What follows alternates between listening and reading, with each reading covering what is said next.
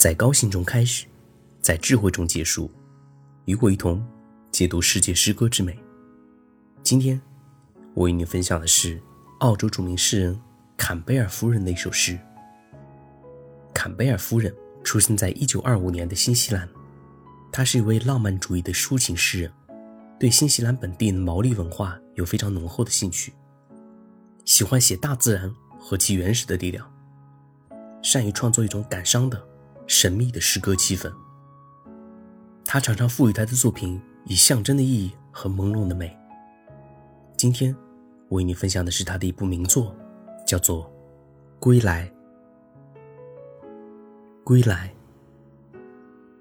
于是，我又见到那伸向大海的长甲，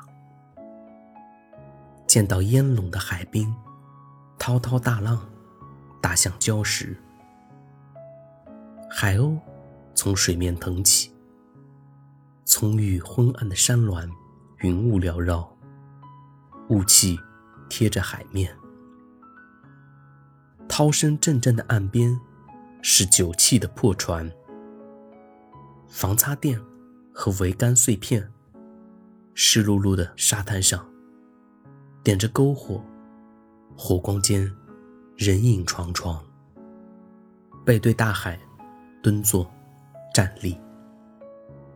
轮廓清晰的脑袋显得小巧、玲珑，鼻子像小鸟乌黑的圆嘴，声音像鸟叫，听起来很古老，令人想起蝗虫和蜜蜂，想起沾满野蜜的树丛，袅袅青烟犹如芬芳的香雾，湿云洒下雨点。溅在火上，发出滋滋声响。他们目光闪闪，叶绿的身体挂着水珠，四处歪倒，靠着大海闲谈。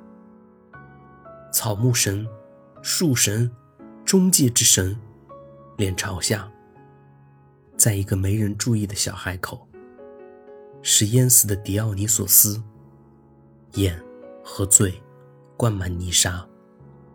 飘在蒙蒙的潮水中，那样美丽、神性的。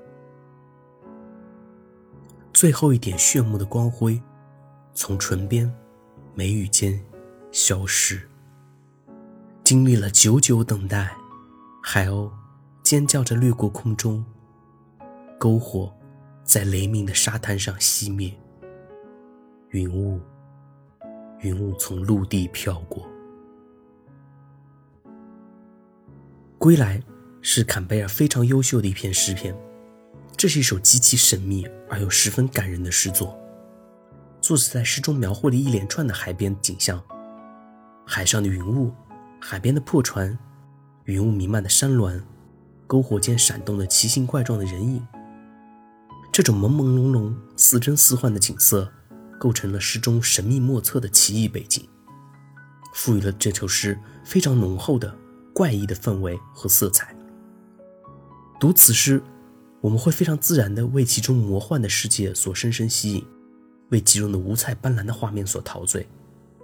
但如果我们想再深入探究诗真正的底蕴和内涵，我们便会发现，这层朦胧晦涩的画面形成一种难以逾越的屏障。如果我们能透视其中的秘密，所看到的便是一种内在的精神。这种精神贯穿了诗人的整个创作生涯，这就是诗人对自己的出生之地波利尼西亚的持久的向往。